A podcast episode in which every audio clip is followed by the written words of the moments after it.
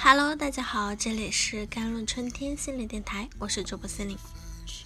今天跟大家分享的文章叫做《你抱怨的样子暴露了你人生的格局》。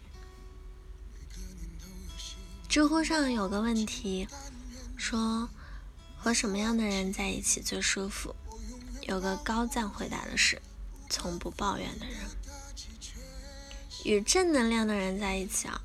日日高歌乐行，和爱抱怨的人同行啊，时时哀嗟悲叹。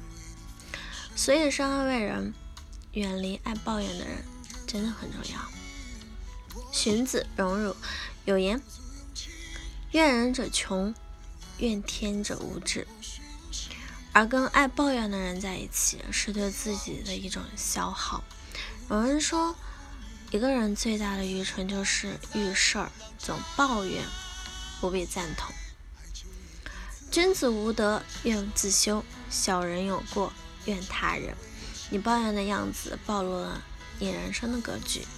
心理学上有个词叫做“癌症性格”，大意是讲满身负面情绪、一味怨天尤人的人，患癌症的可能性啊是普通人的十五倍。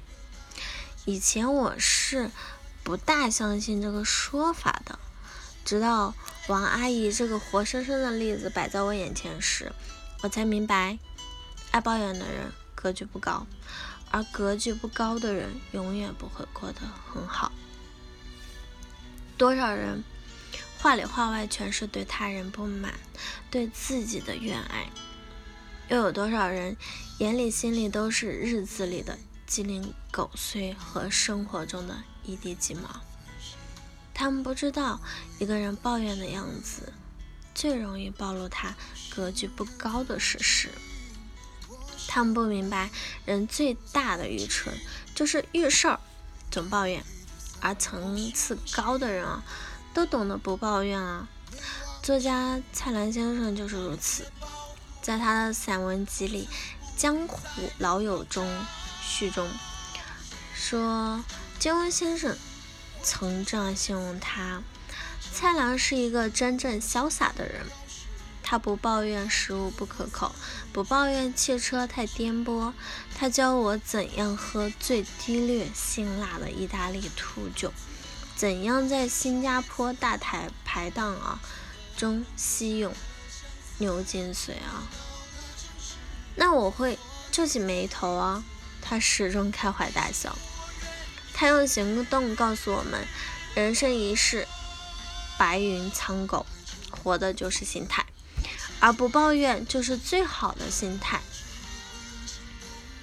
曾国藩曾言：“一生之成败，皆关乎朋友之贤否。”诚然如此。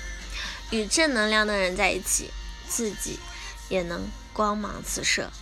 和爱抱怨的人待久了，自己也跟着颓废了。所以，不与爱抱怨的人深交，是每一个成年人应有的自觉。前段时间，朋友小林发了一条朋友圈：“再也不想当你的情绪垃圾桶了，就这样吧，十年情绪都消亡，从此陌路不相帮。”我急忙问他怎么了，没想到。小林告诉我说，自己把交往十年的闺蜜拉黑了。原来她有一位好友啊，人也不坏，但就是爱向她抱怨。小的时候吧，她总跟我诉说学习辛苦，未来不明。等到长大之后，她又开始怒怼工作繁重，生活不易。刚开始我还劝她要积极一点，没想到后来。他自己也渐渐变得悲观起来。前几天，我竟然被确诊为轻微的抑郁。当医生告诉我要少抱怨时，我才惊觉自己被他拉进了情绪的死胡同。最后，他苦笑着问我：“因为这件事和我交往十年的闺蜜断了联系，你会不会觉得我特别自私？”我想了想，发给他这样一段话：人有绝交，才有至交。有自救才有救赎，而不与爱抱怨的人深交，就是对自己最好的救赎。要知道，抱怨是人性的弱点，更是人性的溃烂。一旦溃烂，难免伤及无辜。所以，和不抱怨的人在一起是一种幸福，而不与抱怨的人深交是一种谋生的智慧。这世上从来不缺抱怨的人，物质不足抱怨社会，婚姻不好抱怨伴侣，工作不顺抱怨公司，人生不幸抱怨世道。和这样的人在一起是人生的一场灾难。三毛说。偶尔抱怨一次，人生可能是某种情感的宣泄，也无不可。但是习惯性的抱怨而不谋求改变，便是不聪明的人了。而有大智慧的人，都懂得远离这些不聪明的人。不信你看，曾国藩不教怨天尤人者，齐白石不乐见满口怨言之人。李开复坚持多交点正向朋友，他们用行动告诉我们：远离爱抱怨的人是一种智慧，而跟爱抱怨的人在一起是对自己的一种消耗。你只会看到生活的一地鸡毛和人生的千疮百孔。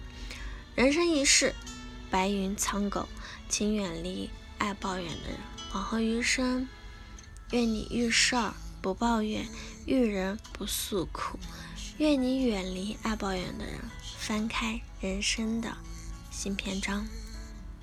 好了，以上就是今天的节目内容了。